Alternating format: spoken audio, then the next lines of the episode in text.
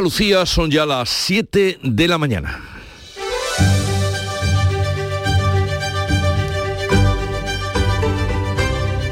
En Canal Sur Radio, La mañana de Andalucía con Jesús Vigorra.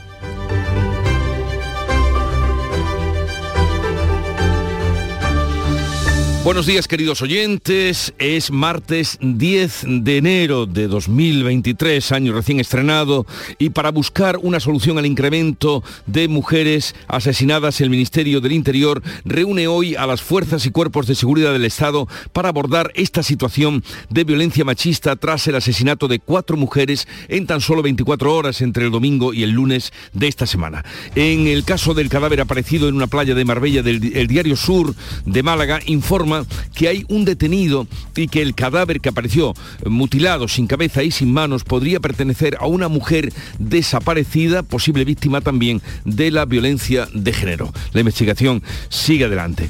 Caso de los seres. La forense da un respiro a Griñán y considera que no es conveniente que entre por ahora en prisión. El informe médico considera que es mejor esperar a recibir el tratamiento antes de entrar en la cárcel porque tiene efectos secundarios incompatibles con la vida carcelaria.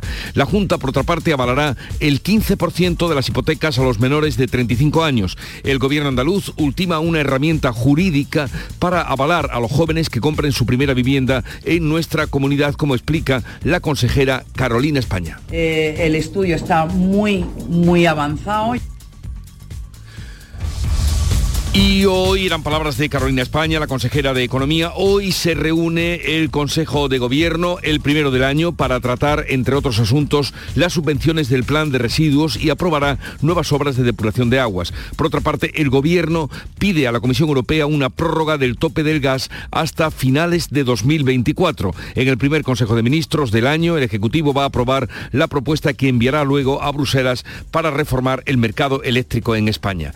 Lula toma el control en Brasil tras el intento de asalto a las instituciones que ocurrió en la tarde-noche del domingo. El presidente brasileño se reúne con los 27 gobernadores del país y da una imagen de unidad frente a los asaltantes bolsonaristas al salir del palacio todos unidos. El presidente brasileño trata de averiguar quién financió esta revuelta. Esse gesto de vandalismo nunca deveria ter acontecido e que nós não vamos dar trégua até descobrirmos quem foi o responsável que financiou tudo o que aconteceu nesse país. Obrigado. Obrigado.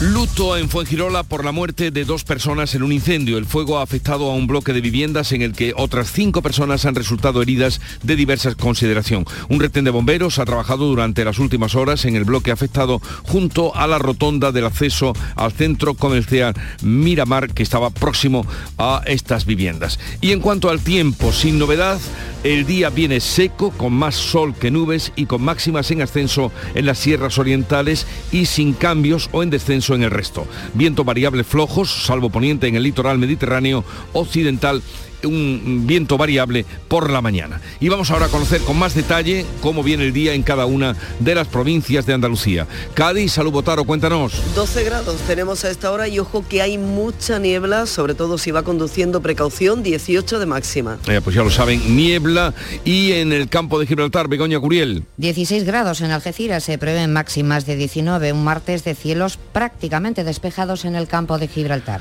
Por Jerez, ¿qué día tendremos, Pablo Cosano? Pues con 12 grados ha comenzado ahora, 16 de máxima prevista, el cielo está encapotado y hay mucha niebla, así que precaución en la carretera, sobre todo en la campiña y la sierra. En Huelva, Sonia Vela.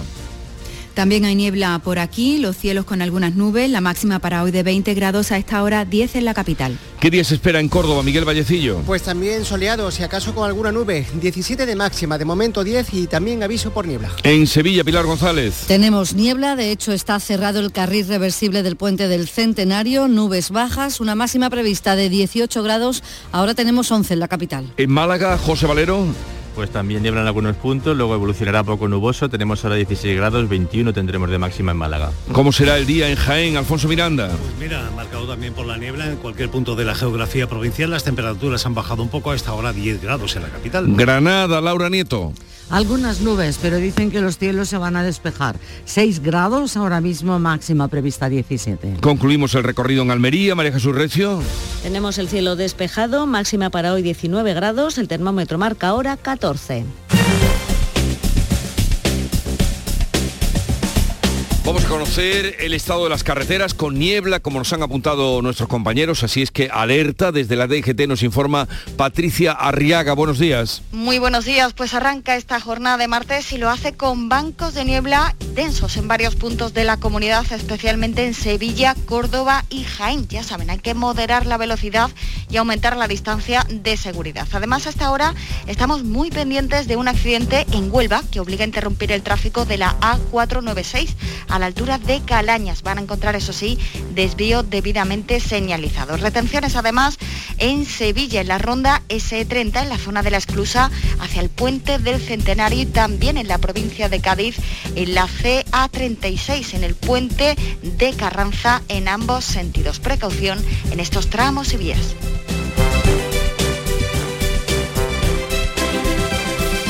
Siete, seis minutos de la mañana sintonizan Canal Sur Radio.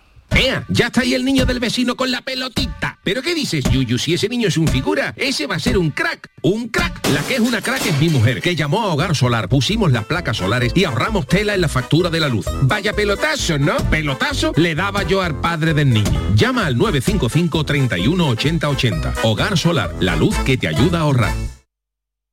En Canal Sur Radio, la mañana de Andalucía con Jesús Vigorra. Noticias. Vamos a contarles cómo el Ministerio del Interior reúne este martes a todos los cuerpos policiales después de las cuatro mujeres asesinadas por violencia machista en 24 horas, lo que va del domingo al lunes de esta semana. El ministro Marlasca baraja informar a las mujeres si sus parejas tienen antecedentes por esta violencia. Manuel Pérez Alcázar. El Ejecutivo pondrá en marcha en las próximas semanas nuevas medidas de protección que ponen el foco en el agresor, entre ellas informar a las mujeres si sus nuevas parejas tienen antecedentes por violencia machista. El Ministerio asegura que las mujeres víctimas están seguras dentro del sistema Biogen, pero les pide que mantengan las denuncias. La Junta ha remitido una carta al Ministerio reclamando el refuerzo policial que corresponde a Andalucía con un déficit de más de 300 agentes. El consejero de la presidencia, Antonio Sanz, asegura que es fundamental para la lucha contra los asesinatos machistas. Por eso en esa carta le vamos a reclamar eh, que se convoquen comisiones de servicio de carácter inmediato para cubrir. Harían falta de manera urgente 100 plazas en la policía escrita de, Andalucía. Y sin embargo, bueno, eh, con 30 que, llegaran inmediatamente, eh, sería importantísimo para cubrir la situación de déficit que hoy tiene nuestra policía adscrita.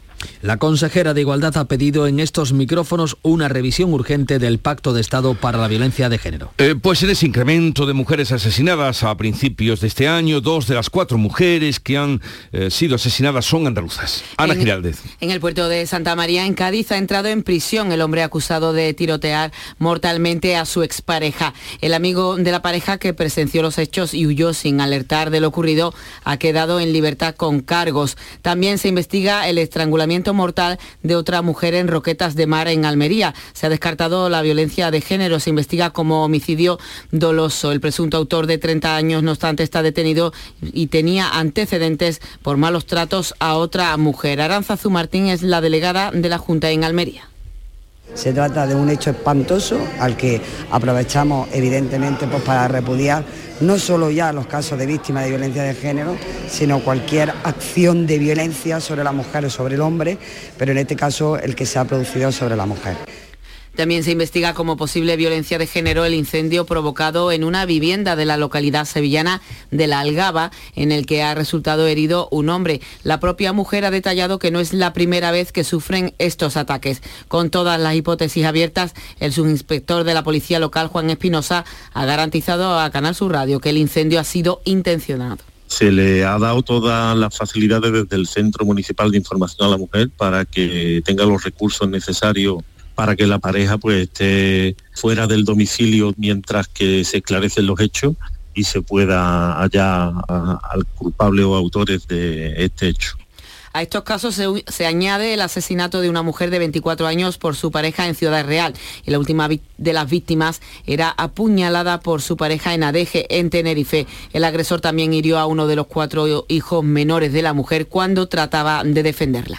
Pero aún hay más. La Guardia Civil intenta identificar el cuerpo mutilado, sin cabeza ni manos, que apareció flotando en una playa de Marbella en la tarde del pasado domingo. Pero la policía ha detenido a un sospechoso y lo investiga como otro posible caso de violencia de género. Paco Ramón. Hoy se espera el resultado de la autopsia del cadáver mientras se ha producido ese giro inesperado en la investigación. La identificación todavía no será fácil al faltarle la cabeza y las manos. Según el diario Sur, la policía ha detenido inicialmente a un hombre después de que un familiar de la víctima haya identificado el cadáver en unos vídeos en internet y lo haya denunciado. Asegura este denunciante que la mujer desapareció el domingo tras salir de su trabajo y que había mantenido una relación sentimental con el detenido. De momento no hay más pistas que lo vinculen con la víctima. Pues esta mañana, en la primera reunión del año, el Consejo de Gobierno de la Junta va a presentar un informe sobre violencia de género y otro sobre la sequía. Olga Moya. Además de los dos informes, el Gobierno andaluz va a autorizar el gasto para la contratación de obras de agrupación de vertidos y para estaciones de depuración de aguas residuales en varios municipios de ambas provincias. También se va a abordar la concesión de subvenciones del Plan de Apoyo de la Normativa de Residuos procedentes del Plan de Recuperación, Transformación y Resiliencia. La Junta de Andalucía avalará el 15% de las hipotecas a los menores de 35 años. El gobierno andaluz ultima una herramienta jurídica para avalar a los jóvenes que buscan comprar su primera vivienda. La medida cuenta con un presupuesto inicial de 20 millones de euros y se espera que esté lista en las próximas semanas, como ha avanzado la consejera de Economía, Carolina España. El estudio está muy, muy avanzado. Yo espero que, eh, bueno, pues en las próximas semanas o en el próximo mes eh, de febrero eh, pueda estar en marcha, pero estamos ultimando los detalles jurídicos porque es, una, algo nuevo y por lo tanto debe de estar pues bien definido. Casi el 40% del desempleo juvenil de la Unión Europea en 2022 ha provenido de España. Los parados menores de 25 años de los países miembros subieron del 14,8 al 15,1% en 2022. Esto supone un aumento de 180.000 nuevos jóvenes desempleados, de los que 68.000 son de nuestro país. Según Eurostat, el paro juvenil en España es del 32%. Hay más de medio millón de jóvenes que no tienen trabajo. Desde el Gobierno, la vicepresidenta primera, Nadia Ha solicitado a la Comisión Europea que se agilicen los procedimientos para los fondos Next Generation, en especial los destinados a los PERTES, y ha avanzado una reunión con las comunidades autónomas. En las próximas semanas, de acuerdo con el sistema de cogobernanza de los fondos europeos, Convocaremos una conferencia sectorial con las comunidades autónomas, la mesa de diálogo social, para recoger las aportaciones de los agentes económicos, políticos y sociales y completar esa adenda al plan de recuperación para poder enviarla a Bruselas. El Consejo de Ministros ultima hoy la propuesta de reforma del mercado eléctrico. España va a pedir a la Comisión Europea una prórroga del tope del gas hasta finales de 2024. La reforma del mercado energético pretende fomentar las energías renovables y mantener los precios de la energía en tiempos de inflación elevada como son los actuales. Además, el Gobierno quiere aprovechar la reforma eléctrica que ha iniciado la Unión Europea para que Bruselas prorrogue la excepción ibérica que vence en mayo hasta final de 2024. Por cierto, que la luz sube hoy, lo hace un 32% hasta los 112 eh, euros el megavatio hora. En Andalucía, Endesa se ha comprometido a invertir más de 4.500 millones de euros hasta el año 2025 y prevé la creación de más de 8.000 puestos de trabajo. Así es el compromiso que el consejero delegado de la compañía, José Bogas, ha mantenido en su reunión con el presidente de la Junta, Juanma Moreno, quien ha destacado que estas iniciativas sitúan a Andalucía como referencia en nuestro país en la transición energética. El informe forense da un respiro a José Antonio Griñán y considera que no es conveniente que entre por el momento en prisión hasta que haya superado su cáncer de próstata. El diagnóstico considera que debe recibir el tratamiento antes de entrar en prisión porque la cárcel no ayuda a afrontar la enfermedad, que es muy grave. Además asegura que el tratamiento oncológico que debe recibir Griñán tiene efectos secundarios y no es compatible con la vida carcelaria. El informe es concluyente, aunque antes de la resolución de la audiencia tienen que pronunciarse tanto la Fiscalía como la acusación particular que ejerce el Partido Popular. El gobierno andaluz avanza que respetará la decisión judicial y advierte que deberá ser aplicable en el futuro a otros casos similares. Juicio por el caso Astapa. En Málaga, la abogada del exalcalde de Estepona, principal acusado en este caso contra la corrupción política y urbanística, ha pedido la nulidad de este juicio. La letrada de Antonio Barrientos, María Gutiérrez, asegura que este caso está manipulado por el comisario Villarejo. Las defensas de los demás acusados se han sumado a las cuestiones cuestiones planteadas por la defensa de Barrientos. La letrada asegura que fue él quien fabricó pruebas y contó con un grupo de policías para hacer informes falsos en un caso destapado hace 16 años. Estas eh, grabaciones telefónicas han puesto de manifiesto un comportamiento absolutamente ilegal de las fuerzas y cuerpos de seguridad del Estado. Estas grabaciones que ponen de manifiesto esa relación de Villarejo con intereses económicos en Estepona y la instrumentalización desde el inicio de esta investigación policial. Fueron dos concejales socialistas quienes denunciaron la posible trama de corrupción en el ayuntamiento de Estepona. El tribunal ha sobreseído la causa para dos de los 50 acusados.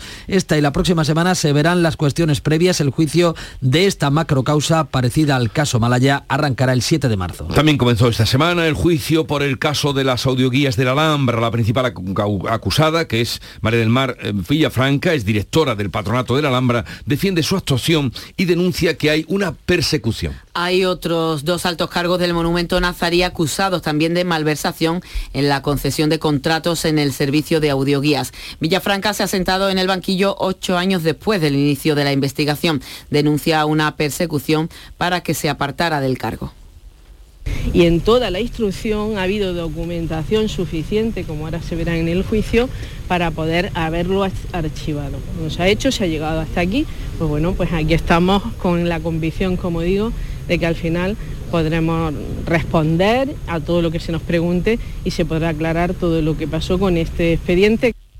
El Tribunal Constitucional, con la recién estrenada mayoría progresista, elige hoy a su nuevo presidente. Los candidatos con más opciones son el exfiscal general Conde Pumpido y la magistrada andaluza María Luisa Balaguer. Los dos del ala progresista. Conde Pumpido es el candidato preferido por Moncloa y tiene el apoyo de los progresistas. Balaguer puede contar con el respaldo de los nuevos magistrados progresistas que este lunes han tomado posesión de sus cargos y también del sector conservador. El presidente saliente, González Trevijano, ha advertido de que el órgano constitucional no puede avalar mutuaciones de la Carta Magna que resulten inconstitucionales. No convirtamos los consensos y mayorías cualificadas en automáticos regímenes de cuotas o en un indefinido impasse. Ni apresuremos reformas que incidan sin consenso en el originario pacto constitucional, ni desdibujemos la autonomía de unos órganos constitucionales frente a otros. El Consejo General del Poder Judicial sigue, mientras tanto, sin renovar y sin visos de acuerdo entre el Gobierno y el Partido Popular. Y en Brasil, eh, Lula da Silva ha querido dar una imagen de unidad del Gobierno tras la reunión del presidente con los 27 gobernadores del país. El asalto a las instituciones brasileñas, Palacio Presidencial, Tribunal Supremo y la Asamblea enfrenta a los partidos políticos aquí en España. Todos los gobernadores han salido juntos del Palacio de Planalto, también los del partido de Bolsonaro. Lula asegura que desenmar desenmascarar a quien financió el asalto y que la inteligencia brasileña actuó de forma negligente. Ese gesto de vandalismo nunca debería estar aconteciendo y que nós não vamos dar trégua até descobrirmos quem foi o responsável que financiou tudo o que aconteceu nesse país. La policía ha detenido a 1.500 radicales. Miles de brasileños se han manifestado en defensa de la democracia. Bolsonaro ha sido dado de alta en Florida de una dolencia gástrica. Varios congresistas se han adelantado y han advertido de que Estados Unidos no debería darle asilo si pretende quedarse allí. Joe Biden, el presidente de Estados Unidos, ha invitado a Lula a visitar la Casa Blanca en próximas fechas. Mientras tanto, aquí en España, el asalto a las instituciones brasileñas de los seguidores de Bolsonaro ha suscitado polémica entre los partidos políticos portavoz de campaña del PP, Borja Semper, ha condenado el asalto y ha expresado su apoyo a Lula da Silva. Nuestro apoyo no solo al gobierno legítimamente constituido eh, y encabezado por Lula da Silva en Brasil, sino también un apoyo y un gesto de afecto y de cariño al pueblo brasileño. Cuca Gamarra ha dicho en Twitter que en España los hechos de Brasil serían un simple desorden público. Le han respondido desde el gobierno. Más duro ha sido el partido eh, Morado Unidos Podemos. Su portavoz Pablo Fernández acusa al PP de promover un golpe similar al de Brasil. Muy inquietante que lo primero que tenga que decir el Partido Popular sea criticar a Pedro Sánchez. Santiago Pascal, habitual apoyo de Bolsonaro, no se ha pronunciado. Vox ha hecho una condena genérica de estos hechos. Y la localidad malagueña de Fuengirola vive hoy su primero de los tres días de luto decretados por el fallecimiento de dos de sus vecinos en el incendio de un bloque de viviendas. Otras cinco personas han resultado heridas, tres de ellas han necesitado atención hospitalaria. Hasta siete dotaciones de bomberos han intervenido en el fuego de importantes características y difícil de apagar. Un retén ha trabajado durante toda la noche en el bloque afectado. Son las 7.20 minutos de la mañana. En un momento estamos con la revista de prensa que nos trae Paco Rellero. La mañana de Andalucía. Llegan las rebajas del líder, Rapimueble. Toma nota. Apilable de salón 349 euros. Dormitorio completo 499 euros. Y paga en 12 meses sin intereses con todas las ventajas de Rapimueble. Más de 200 tiendas en toda España y en rapimueble.com.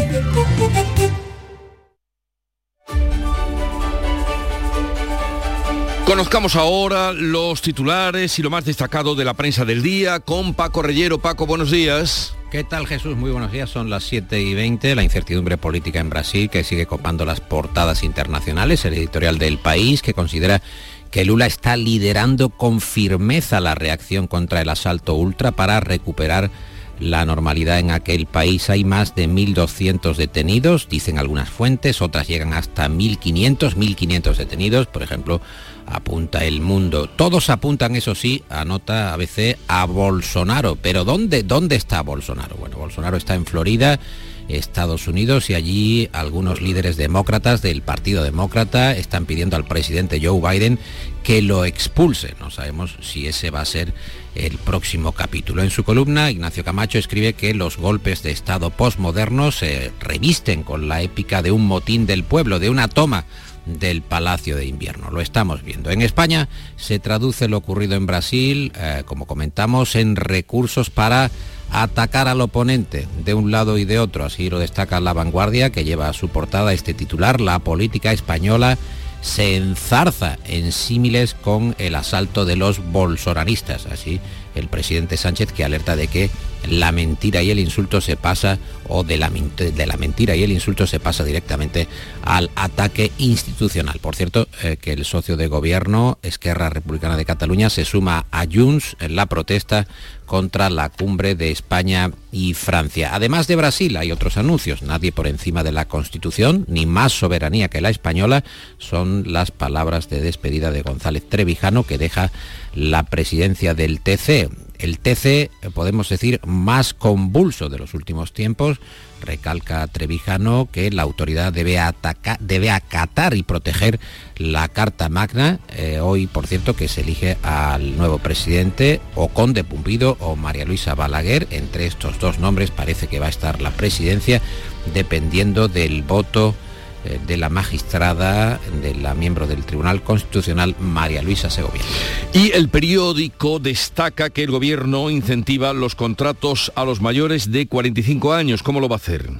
Sí, el Ejecutivo de Pedro Sánchez va a rebajar en cinco años la edad para que las empresas puedan acceder a las bonificaciones de la seguridad social. Las medidas también incluyen a menores de 30 años, a mujeres y a colectivos vulnerables. El mundo anota en este sentido que 4 de cada 10 jóvenes que caen en paro son de origen español cuando el paro juvenil en España tiene un 32,3%, mientras al 15,1% europeo. Desafortunadamente, España aporta un gran número, un número de jóvenes eh, desempleados al conteo total de Europa. En el periódico de España encontramos que el PSOE admite que la reforma de sedición y la malversación le hace bajar en las encuestas y hablando de perspectivas electorales, en este caso a los comicios eh, generales que se tendrán que celebrar este año, el español, el diario digital El Español, titula Sánchez contra la historia. Quien lideraba los sondeos en enero siempre ganó unas generales, menos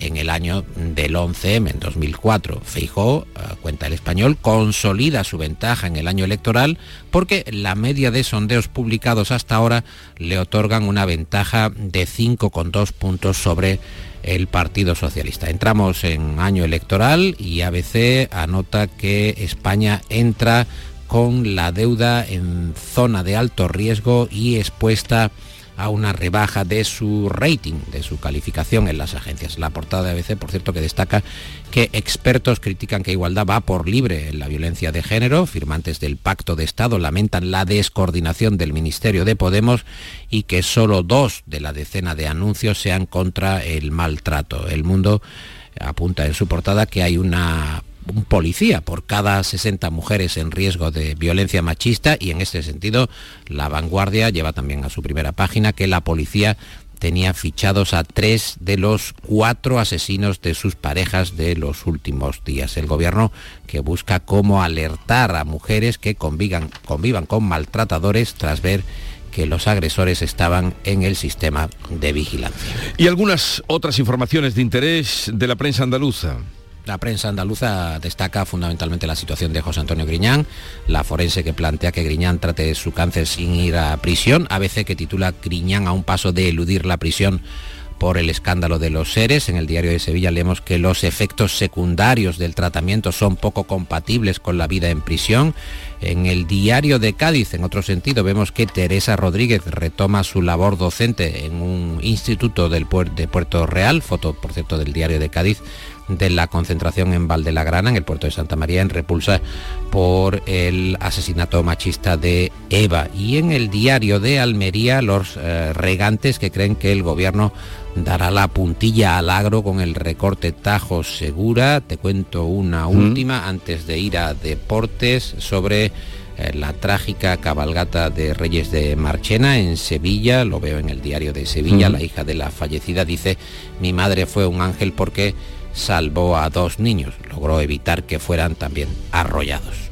También eh, está la carta que envió la alcaldesa precisamente diciendo que el tractorista fue un héroe porque la tragedia podía haber sido mayor que ocurrió en Marchena en la noche eh, más eh, ilusionante y más bonita. Ya está por aquí Nuria Gaciño. Buenos días, Nuria. Hola, ¿qué tal? Muy buenos días. Para darnos cuenta del deporte que hoy habla de Alex Moreno, que vive sus últimas horas como jugador del Betis. El club verde y blanco y el Aston Villa. Ultima los detalles del acuerdo por el traspaso de Alex Moreno una operación que se podría cerrar en torno a los 15 millones de euros, cifra que el Betis intenta elevar un poquito más teniendo en cuenta que el Rayo Vallecano se embolsaría el 20% en caso de venta de Alex Moreno al equipo que dirige Unai Emery. Una vez que se cierra el fichaje, habrá que ver si el Betis opta por algún recambio. Entre los muchos nombres que han surgido, destacan el del uruguayo Viña de la Roma, Manu Sánchez del Atlético de Madrid, Aquieme del Almería o Fran García actualmente en el Rayo. De momento Alex Moreno sigue en Sevilla a la espera de poder viajar esta semana a Inglaterra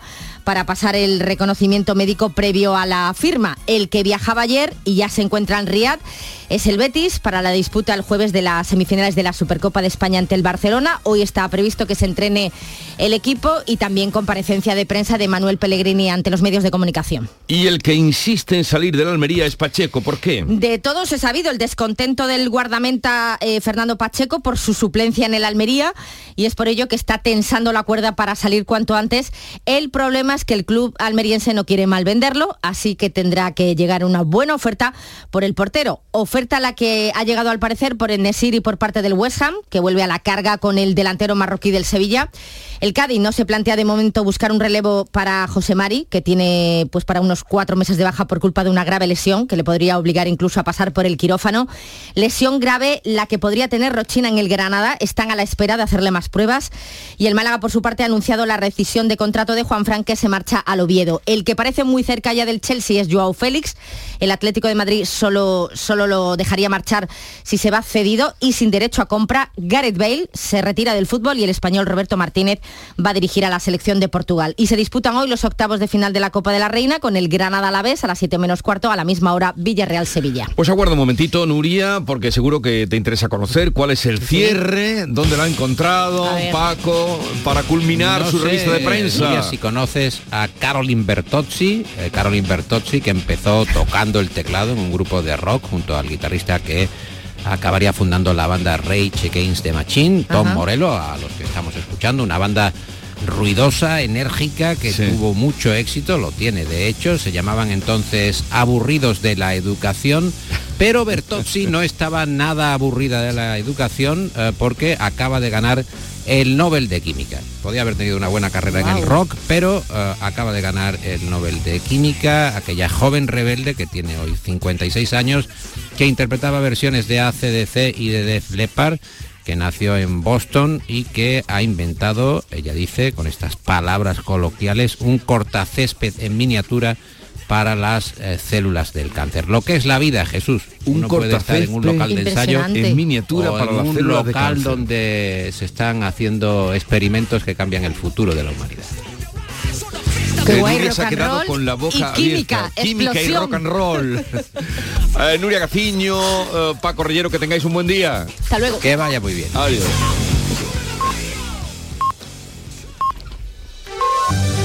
Acaban de dar las siete y media de la mañana y a esta hora vamos a resumir en titulares las noticias más destacadas que les estamos contando. Lo hacemos con Ana Giraldez.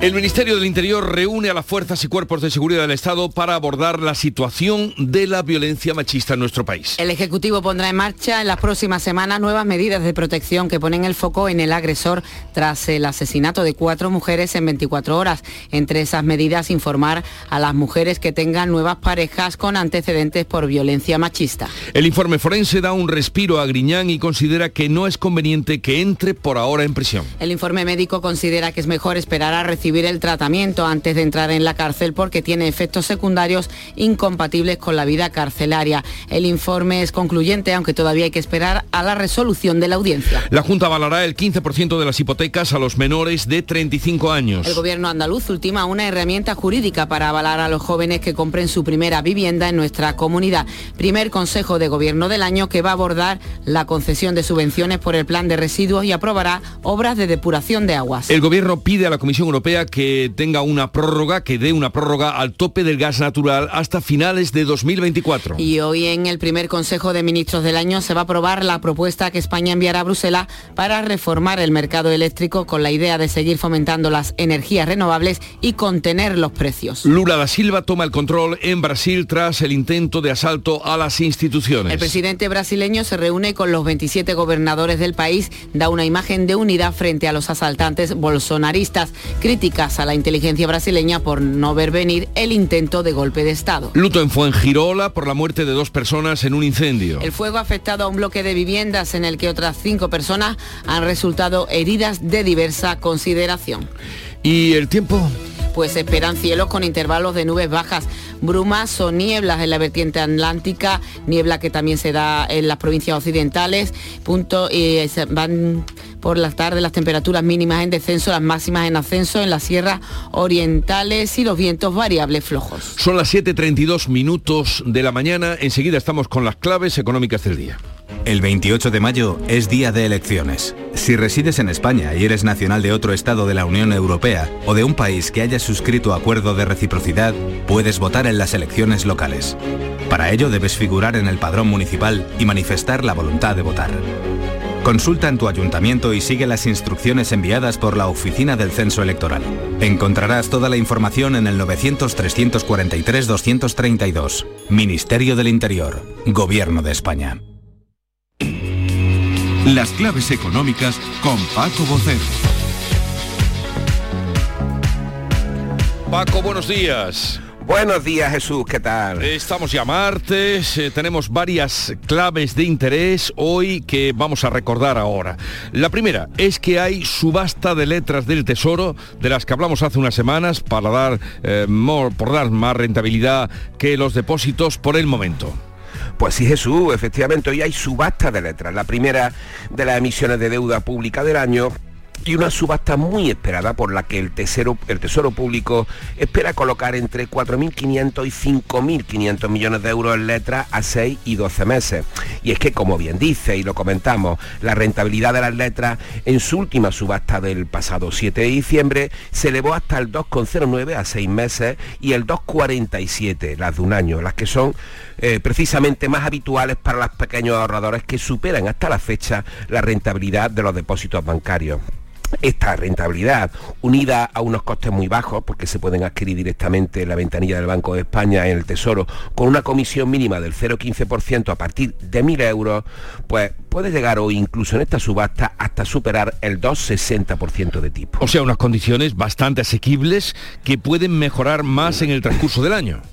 Pues sí, porque la rentabilidad va a seguir subiendo hasta un tipo cercano al 3%, en este caso de las de un año, las letras a un año, según consideran los analistas. Todo depende de las próximas subidas de tipo del BCE, del cuándo las hará y de cuánto. Hasta ahora lo que sabemos, la previsión más cercana, es que habrá nueva subida de medio punto en la próxima reunión de primeros de febrero. Bueno, muy bien, pues estaremos atentos. Y mientras, quiero preguntarte, Paco, por la vivienda, porque hoy se van a publicar los precios que tienen en la eurozona y ayer supimos que las compraventas siguen fuertes en nuestro país y también en Andalucía. Pues así es, hoy se publican los datos de precios en la eurozona con mercados de la vivienda que son muy divergentes y en su mayor parte, por no decir en casi toda, en bastante peor situación que el nuestro. De hecho, cuando este año se ha hablado de ese término, se ha vuelto a repetir ese término de una posible burbuja inmobiliaria, en realidad se estaba poniendo la mirada en el norte de Europa o en Gran Bretaña. Aquí y con los datos de los registradores, en noviembre ya se volvió de nuevo a acelerar la compraventa anual de vivienda por encima de los dos dígitos, hasta un 11,8%. En concreto se firmaron 51.998 compraventas, ese 11,8%, como te digo, cuando en octubre habían crecido 9,7 y en septiembre 5,5. Es decir, el mercado se aceleró, sigue fuerte en este escenario y eso que los datos de los registradores van con retraso en torno a dos o tres meses por el adelanto de decisiones de compra de muchas personas por la subida de tipo. Por cierto, el dato andaluz es reseñable. Si bien creció ligeramente por debajo, un 9,2 en línea con lo que hizo la Comunidad de Madrid, de esas 52.000 compraventas, la quinta parte, hasta 10.500, se hicieron en Andalucía. Pues con estos números tenemos que hacer un apunte sobre las hipotecas, porque parece que las ofertas variables vuelven a recuperarse un poquito frente a las fijas. ¿Por qué y cómo? Exactamente, así es. Aunque esa recuperación nos puede parecer leve, es 60% de hipotecas fijas hace unos meses y ahora ya se ha pasado un 66, un 4% menos, pero a tenor de los expertos mm, puede representar la senda hacia un cambio porque consideran que la mayor parte del alza de tipos de interés ya ha tenido lugar el año pasado y colocan el techo del Euribor en el 4% para este año. Eso está haciendo que las diferenciales de las hipotecas variables, es decir, pedimos un Euribor más un punto como estándar, se estén bajando y puedan llegar esos diferenciales por debajo del medio punto, incluso hasta el 0,40 para seguir estimulando precisamente la comercialización de hipotecas variables. En cualquier caso sí que es verdad que ahora mismo el modelo por el que se está apostando en gran parte del mercado para este año es la hipoteca mixta. Veremos si es así. Bueno, Paco, mm, ¿no estará apretando el Euribor para que se hagan muchas hipotecas fijas y suban las hipotecas fijas? No, efectivamente, claro que no. Por eso es la tendencia de cambio de variable, porque se le ve a la subida del precio del dinero, se le ve un límite y, a partir de ahí los diferenciales, como estamos explicando, de las variables se reducen, ese Euribor que puede estar a un 4 más un 0,30, un 0,40 y son ya de hecho más competitivas que las fijas que están de 5 para arriba. Pues hay que ver cómo han subido ¿eh? en poquito tiempo, ¿eh? las fijas. Sin duda ninguna. Una subida muy, muy vertical. Por cierto, hoy un apunte, muy buena medida, la que parece que está a punto de cerrarse exactamente del aval que es un aval, no una subvención, que es un aval para facilitar el acceso a los jóvenes de vivienda, porque hablamos mucho de pensiones, de jubilación, de las personas mayores, pero de los jóvenes parece que nos olvidamos. ¿eh? Sí, sí, cabalarían eh, el 15% de las hipotecas a los menores de 35 años. Exactamente, de pasar del 80 al 95%. Pero vamos, que esto está presupuestado ya y todo, solo falta que Sin duda. cómo se va a hacer el mecanismo. Exacto. Eh, Paco Vocero, gracias por estar con nosotros, que tengas un buen día, hasta mañana. Igualmente, hasta mañana. Oye, ¿qué pipas estás comiendo? ¡Qué buena pinta! ¿De verdad me lo preguntas? ¿No las reconoces? Pipas hay muchas en el mercado. Sí, pero pipas reyes son las auténticas, las de siempre, con sal y sin sal. Incluso las del león son de frutos secos reyes. Que sí, que sí, me ha quedado claro. Frutos secos reyes, tus pipas de siempre. En Canal Sur Radio por tu salud, responde siempre a tus dudas. Hola, el programa de hoy lo vamos a dedicar al tema de la humanización de los procesos en medicina. Queremos conocer tu experiencia en este asunto y contamos con especialistas en estos proyectos que acaban de poner en marcha la Fundación Humanizando la Sanidad. Lo haremos en directo y con tu participación. Envíanos tus consultas desde ya en una nota de voz al 616 135 135 por tu salud. Desde las 6 de la tarde con Enrique Jesús Moreno. Más Andalucía. Más Canal Sur Radio. Vamos con otras noticias de Andalucía. Hoy se celebra la segunda sesión caso Astapa en Estepona. Ayer se pidió la nulidad del juicio. José Valero. Pues la Fiscalía ha pedido revisar la investigación del caso cuestionada por las defensas. La letrada Antonio Barrientos, María Gutiérrez asegura que este caso está manipulado por el comisario Villarejo. La letrada asegura que fue él quien fabricó pruebas, contó con un grupo de policías para hacer informes falsos en el caso Astapa destapado en 2006. La escuchamos. Un comportamiento absolutamente ilegal de los fuerzos, fuerzas y cuerpos de seguridad del Estado. Esas grabaciones que ponen de manifiesto esa relación de Villarejo con intereses económicos en Estepona y la instrumentalización desde el inicio de esta investigación policial. El tribunal ha sobreseído ya la causa para dos de los 50 acusados. Un juzgado de Roquetas de Mar en Almería ha abierto diligencias penales contra Cosme Prenafeta, es jugador internacional de voleibol por un presunto delito de abusos sexuales a una menor de su entorno. Ya ha sido condenado a dos años de prisión por dos casos de abuso a dos chicas del equipo al que entrenaba. María Jesús Recio, cuéntanos. La denuncia procede de una joven de su entorno menor de edad por hechos supuestamente cometidos hace años y totalmente desvinculados de la causa iniciada en 2020 tras la denuncia de dos chicas de 18 años a las que entrenaba. Le acusaron de abusos sexuales tras una comida en su casa. Fue condenado a dos años de prisión, aunque la sentencia no es firme. La chica que ha denunciado lo ha hecho un mes antes de la celebración de ese juicio por el caso de las chicas del equipo y habría estado bajo tratamiento psicológico tras sufrir los presuntos abusos sexuales. Todas las partes estaban citadas este lunes para comparecer ante el juzgado, pero la vista tuvo que suspenderse por un problema imprevisto. Las diligencias se van a retomar el próximo mes de marzo. Una persona ha resultado herida grave este pasado lunes tras el derrumbe de una vivienda en Aracena, en Huelva. ¿Cómo ha sido, Sonia Vela? Veros y agentes de la Guardia Civil y de la Policía Local de Aracena atendían el aviso recibido este lunes al servicio de emergencias 112 cuando una persona quedaba atrapada bajo los escombros tras caerle encima parte de la azotea de una vivienda. Ocurría en la calle Manuel Siurot, como tú has dicho Jesús, del municipio de Aracena. La víctima fue rescatada aún con vida, estabilizada y trasladada en estado grave al hospital de la capital, al Juan Ramón Jiménez. El Ayuntamiento de Sevilla aprobará sus presupuestos de este año electoral, en este mes de enero, el PSOE y Ciudadanos han llegado a un acuerdo. Pilar González. El alcalde socialista Antonio Muñoz quería aprobar los presupuestos en este mes de enero y lo hará. Ha acordado con Ciudadanos unas cuentas que superan los 1.100 millones de euros con aportaciones que ha hecho la formación naranja. Muñoz entiende que han primado los intereses de los ciudadanos. Creo que estamos dando un ejemplo porque estamos pensando en los sevillanos. Aquí, ¿quién va a ganar? ¿Quién va a ganar realmente? ¿Quién va a ganar la ciudad? El presupuesto incluye 120 millones para inversiones, 214 para gasto social. Es un 19% más que el año pasado. Y unos calcetines para el alcalde. Incluye también el presupuesto. Porque fue el regalo que le hizo el de Ciudadanos después de aprobarlo. Eh, vamos ahora a que nos cuenten desde Cádiz cómo nace Izquierda Gaditana, que aglutina partidos y colectivos de izquierda, pero con la duda de si se incorporará el partido del alcalde José María González, que dice que está abierto a la confluencia. ¿Y eso qué quiere decir, Salud Botaro? Pues que ahora se abre un tiempo para el debate, para la puesta en común, aunque desde Adelante Cádiz insisten en la idea de la confluencia, eso sí, con una condición que aclara el actual alcalde José María González se pondrán condiciones, las mismas condiciones yo creo que hemos puesto, que hemos puesto siempre para, para llegar a, confluencia, a posibles confluencias con otros partidos. ¿no? no cogobernar con fuerzas que son responsables de las situaciones de crisis que ha atravesado este país me parece que, es algo importante. Puede poner al zorro a cuidar a las gallinas.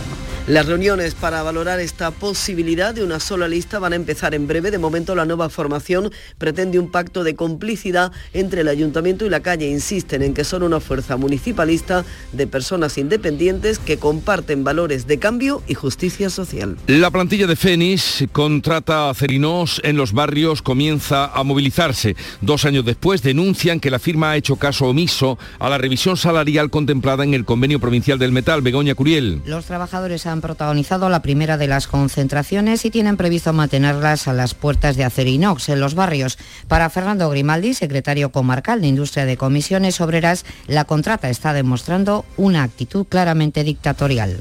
Le pedimos que se siente y, y vayamos al diálogo, que le aplique el convenio del metal de la provincia de Cádiz y, y sus mejoras a la plantilla de FENI, como bien conseguimos en, en el 2021 Además de las concentraciones, la plantilla estudia un calendario de movilizaciones para próximas fechas. Y en Jaén, la orujera San Miguel Arcángel de Villanueva del Arzobispo, que es la más grande del mundo, ha vuelto a funcionar hoy después de seis meses de inactividad. El dispositivo de albergues para temporeros en Jaén va cerrando puertas. Alfonso Miranda. Efectivamente, poco a poco la campaña está llegando a su final. A día de hoy solamente quedan abiertos tres albergues y, como decías, el aumento de las primas a las energéticas que suministran gas a las empresas orujeras y sobre todo la contención de los precios de la energía han permitido el reinicio de la actividad. Pues llegamos así a las 7.45 minutos de la mañana, 8 menos cuarto es el tiempo ahora para la información local, así es que atentos.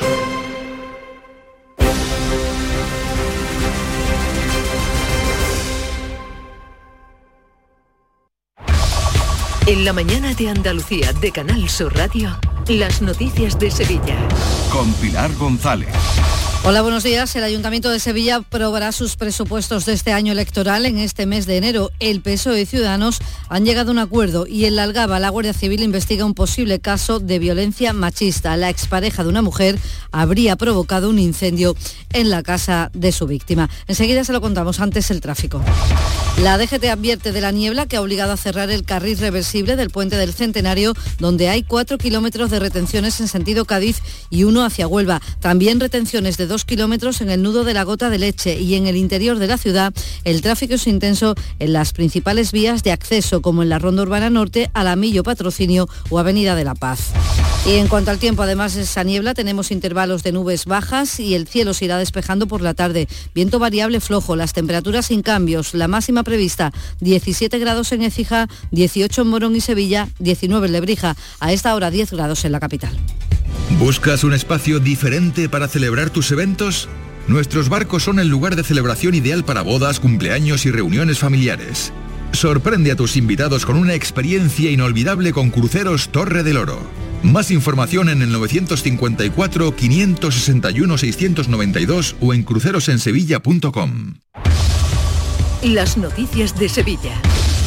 Canal Sur Radio. El Ayuntamiento de Sevilla aprobará los presupuestos de este año en este mes de enero. Un acuerdo presupuestario con el Grupo Municipal de Ciudadanos garantiza al alcalde Antonio Muñoz los apoyos necesarios. El primer edil ha señalado que priman en este acuerdo los intereses de los ciudadanos. Creo que estamos dando un ejemplo porque estamos pensando en los sevillanos. Aquí, ¿quién va a ganar? ¿Quién va a ganar realmente? ¿Quién va a ganar la ciudad? Porque vamos a poder ejecutar una serie de gastos, una serie de programas cuyos beneficiarios van a ser las empresas de la ciudad, las entidades de la ciudad y los ciudadanos de Sevilla. El portavoz de Ciudadanos en el Ayuntamiento, Miguel Ángel Omesquet, ha defendido que su formación consigue que el presupuesto incluya propuestas importantes como bonificaciones del 50% a emprendedores de base tecnológica o avances en la movilidad con el compromiso de crear plazas de aparcamientos en Cerro Amate, Triana o San Pablo. Desde Ciudadanos entendemos además que un año sin presupuesto sería un gravísimo error para la ciudad.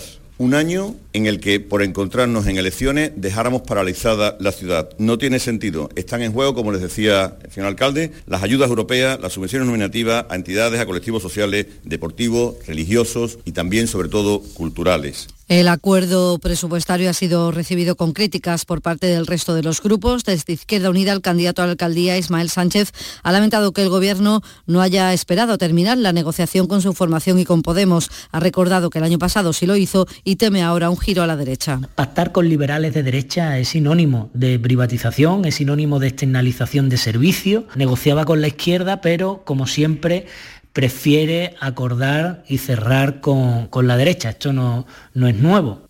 En el Partido Popular, el candidato a la alcaldía, José Luis Sanz, considera que Antonio Muñoz hipoteca el futuro de la ciudad al no querer negociar un presupuesto con el PP y sí hacerlo con un partido que a su juicio no estará en el ayuntamiento tras las elecciones. Unos presupuestos que no van a conseguir que la ciudad funcione, unos presupuestos que no van a, aportar nada al futuro de la ciudad, en lo que se ha convertido Ciudadanos, una fuerza política que pudo ser alternativa de gobierno y que hoy se conforma con ser muletilla Los empresarios sevillanos dan la bienvenida a este acuerdo que facilitará, dice, que las inversiones previstas se lleven a cabo y no se pongan en riesgo los fondos europeos. En la misma línea se manifiesta Comisiones Obreras. Su secretario provincial, Carlos Aristu, apunta, no obstante, en que falta dinero para cubrir vacantes municipales. Echamos en falta dotación presupuestaria para cubrir las casi mil vacantes que tiene el Ayuntamiento de Sevilla y que son personas que debieran estar ya trabajando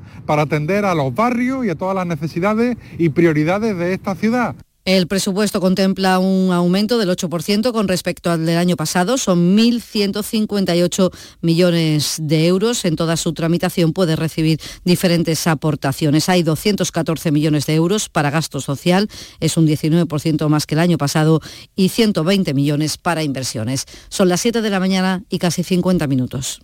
Los Alcores está de rebajas y en ellas encontrarás todo lo que estabas buscando al mejor precio. Moda femenina, masculina, infantil, calzado, decoración, deporte. No las puedes dejar escapar. ¿Hay ganas de rebajas? Autovía A92 Salida 7, Alcalá de Guadaira, Sevilla. Centro Comercial Los Alcores. Mucho donde disfrutar. En Canal Sur Radio, las noticias de Sevilla. La Guardia Civil investiga como un posible caso de violencia machista el incendio intencionado registrado en la madrugada del lunes en una vivienda de la Algaba, en la que ha resultado herido grave un hombre de 42 años que tiene quemaduras en la cabeza, brazos y tórax. El pirómano podría ser la expareja de la mujer, que ha detallado que no es la primera vez que sufren estos ataques, aunque ninguno de este calibre. Con todas las hipótesis abiertas, lo que sí está claro es que el fuego ha sido intencionado y en Canal Sur Radio, el subinspector de la Policía Local de la Algaba, Juan Espinosa, ha explicado que mientras tanto se investiga lo ocurrido, también han ofrecido ayuda a la mujer. Se le ha dado todas las facilidades desde el Centro Municipal de Información a la Mujer para que tenga los recursos necesarios para que la pareja pues esté fuera del domicilio mientras que se esclarecen los hechos y se pueda hallar al culpable o autores de este hecho. Dos de los heridos graves de la cabalgata de Marchena, entre ellos un niño de dos años, han pasado ya a planta y están fuera de peligro, al igual que los otros dos heridos que siguen estable en el Hospital de la Merced de Osuna.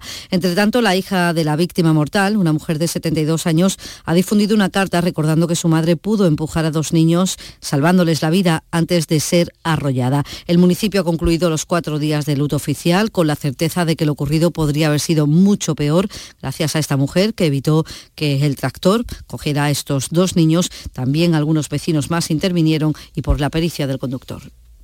Eh, Loli antes de ser atropellada estuvo apartando a niños que tenía cerca y la verdad que queda como una heroína, uno de los tantos que hubo aquella noche.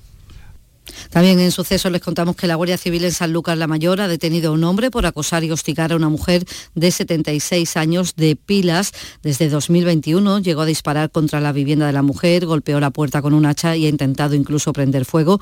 Fue internado voluntariamente en un centro psiquiátrico, huyó, ahora ha sido detenido en Córdoba y el juez ha decretado pues unas medidas de protección para esta mujer y los cohabitantes de su vivienda. Y en Los Pajaritos, en la capital, la policía ha desmantelado un punto de venta de droga que, como cuenta la portavoz policial Laura Fon, estaba montado a modo de supermercado con mostrador y carteles con precios. Una vez comprobados los hechos, los agentes actuantes pudieron observar que el bajo estaba perfectamente habilitado para la distribución de sustancias de diverso tipo, hallándose en el interior dos varones los cuales fueron detenidos en ese mismo momento. En lo económico, el Grupo Español de Energías Renovables, Cox Energy, ha presentado ante el Tribunal de lo Mercantil de Sevilla su oferta para la adquisición de los activos de Abengoa, una oferta que llega en el último día de plazo dado por el juzgado y que se suma a otras tres más. Y en cuanto a las rebajas, más de 6.000 personas han encontrado trabajo en Sevilla para la campaña de rebajas que acaba de comenzar. Es un 7% más que el año pasado. Lo más demandado, los productos que más se venden, vuelve a ser ropa y calzado. Eh, un poco. Eh, pues mira, unos pantalones y un vestido y eso, cosas que faltan. Eh, pues yo creo que incrementar porque hay muchísima gente. Yo, vamos, el sábado y el domingo era una locura. Botas y unos jerseys. Chaqueta. Yo voy a comprar varias cosas, calzas, zapatos, chaqueta, todo. Deportes, Antonio Camaño, buenos días. Hola, ¿qué tal? Buenos días. El Betis aterrizó ya anoche en Arabia Saudí para disputar la Supercopa de España en su condición de campeón actual de la Copa del Rey. La expedición verde y blanca tendrá hoy el primer contacto con el verde para empezar a preparar la semifinal ante el Barça. Un viaje que ha estado marcado por la ausencia de Alex Moreno, que se ha quedado fuera de la convocatoria, se ha quedado en Sevilla al estar muy cerca su traspaso al Aston Villa. Y en el Sevilla también la posibilidad de una salida, porque el West Ham vuelve a la carga por Enesiri. Según The Athletic, un diario inglés, el conjunto de la Premier se habría puesto en contacto con el Sevilla para obtener una cesión hasta final de temporada con opción de compra obligatoria. Les contamos también que Renfe amplía su oferta de aves entre Madrid y Sevilla con dos trenes más que van a circular de lunes a jueves a partir del próximo 23 de enero y que la Catedral de Sevilla acoge hoy martes a las 8 de la tarde una misa en memoria del Papa emérito Benedicto XVI. Las puertas se van a abrir una hora antes. Y en cultura... La Asociación Sevillana de Jazz, Jazz Hace Jazz, cumple el próximo viernes 10 años. Para esto, la entidad ha programado conciertos internacionales para el fin de semana.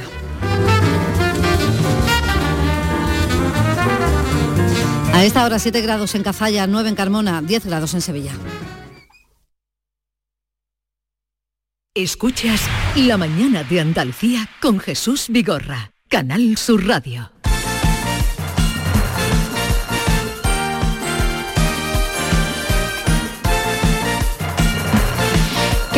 Buenos días. A falta de cinco minutos para llegar a las 8 de la mañana, Vamos ya con la información deportiva aquí, en Canal Sur Radio.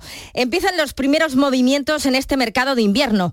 El jugador del Betis, Alex Moreno, cuenta ya las horas para marcharse a la Premier. Prueba de ello es que no ha viajado con la expedición verde y blanca a Arabia Saudí para la disputa esta semana de la Supercopa de España. Se ha quedado en Sevilla a la espera de que dé luz verde a su traspaso por el Aston Villa. De hecho, el club inglés y el Betis ultiman los detalles de la operación que se podría cerrar en torno a los 15 millones de euros. El equipo de Birmingham, que dirige Unai Emery, abonará unos 13 millones y medio, más una cantidad adicional en variables por objetivos para hacerse con los servicios de Alex Moreno. La primera oferta de 10 millones más dos en variables fue rechazada por el Betis la semana pasada, pero una vez que el montante ha crecido, al club verde y blanco le ha parecido bien, sobre todo porque hay que tener en cuenta que el Rayo Vallecano se va a reembolsar el 20% de la venta. Una vez que se cierre el fichaje, eh, que se le dé oficialidad en unas horas, habrá que ver si el Betis opta por algún sustituto. Entre los muchos nombres que han surgido, destacan el del uruguayo Viña de la Roma, el problema aquí es que el club romano quiere vender al jugador y el Betis estaría buscando, si acaso, una cesión. También ha sonado Manu Sánchez del Atlético de Madrid, pero tal vez tendría que entrar en la operación Borja Iglesias. También hay interés desde hace tiempo por Aquieme de la Almería y por Fran García actualmente en el Rayo Vallecano. De momento, Alex Moreno sigue en Sevilla a la espera de poder viajar esta semana a Inglaterra para pasar el reconocimiento médico previo a la firma. El que viajaba ayer y de hecho ya se encuentra en Riad es el Betis para la disputa el jueves de las semifinales de la Supercopa de España ante el Barcelona. El conjunto bético va a ejercer de local en esas semifinales y hoy tiene previsto un entrenamiento eh, para dentro de una media hora, a las ocho y media, en el Estadio Internacional Rey Fad de Riad. Mañana a las 5 menos cuarto de la tarde el técnico Manuel Pellegrini comparecerá ante los medios. Conoceremos por tanto mañana sus impresiones sobre la marcha de Alex Moreno que a buen seguro no le habrá hecho mucha gracia puesto que siempre ha expresado Pellegrini su deseo de que no se marchase nadie de la actual plantilla. El que se quiere marchar desde hace tiempo de la Almería es Fernando Pacheco. De todos es conocido el descontento del guardameta que no quiere seguir siendo suplente. Está tensando la cuerda para salir lo antes posible, pero el, problema es que el club almeriense no está dispuesto a malvenderlo, así que tendrá que llegar una muy buena oferta por el portero. Su técnico Rubi poco más tiene ya que decir de Pacheco al que se le ha intentado convencer para que se quede. Respecto a Pacheco, pues nada, eh, ya lo he dicho, es que al final me lo vais a preguntar cada día y siempre os digo lo mismo jugador tiene la decisión tomada hace tiempo, que tiene tomada, le, estamos, le hemos intentado convencer, no hay manera y ya está, eh, no hay más. Estamos intentando solucionar ese, ese problema que está ahí enquistado y eso es una responsabilidad del club y del jugador, el entrenador ya no tiene nada que ver. Pues a ver qué da de sí todo el mes de enero con el culebrón Pacheco en el Almería, si finalmente consigue marcharse o no. El que podría marcharse del Sevilla es en Nesiri, el West Ham. Ha vuelto a la carga con el delantero marroquí, pero en esta ocasión la oferta no es para nada millonaria, sino que ofrecen una cesión hasta final de temporada con obligación de compra. El Cádiz no se plantea de momento buscar un recambio para José Mari que se ha lesionado de gravedad. Sufre rotura de menisco, se calcula que estará unos cuatro meses de baja. Ojalá se recupere lo antes posible y ojalá no sea tan grave como parece la lesión de Rochina en el Granada. Están a la espera de hacerle más pruebas para conocer el alcance exacto y el periodo de baja. En el Málaga, por su parte, se ha anunciado la rescisión de contrato de Juan Fran, que se ha marchado al Oviedo. El que parece muy cerca ya del Chelsea es Joao Félix. Al Atlético de Madrid solo le vale la cesión sin derecho a compra. Más nombres propios de la jornada, el de Gareth Bale, que ha anunciado que se retira del fútbol, y el del español Roberto Martínez, que va a dirigir a la selección de Portugal en sustitución de Fernando Santos. Y se disputan hoy los octavos de final de la Copa de la Reina con el Granada a la vez, a las 7 menos cuarto, a la misma hora, Villarreal-Sevilla. Y mañana salta a escena de nuevo Carolina Marín, su estreno en el 2023 será en el Abierto de Malasia de Badminton. Tengo que decir que el final de año 2022 eh, he acabado sin dolor en la rodilla, así que muy contenta. Y el 2023 lo afronto con muchísimas ganas y sobre todo con esa actitud que me ha caracterizado a mí siempre y esa determinación. Eh, va a ser un año muy complicado. Abierto Internacional de Malasia posteriormente competirá en India.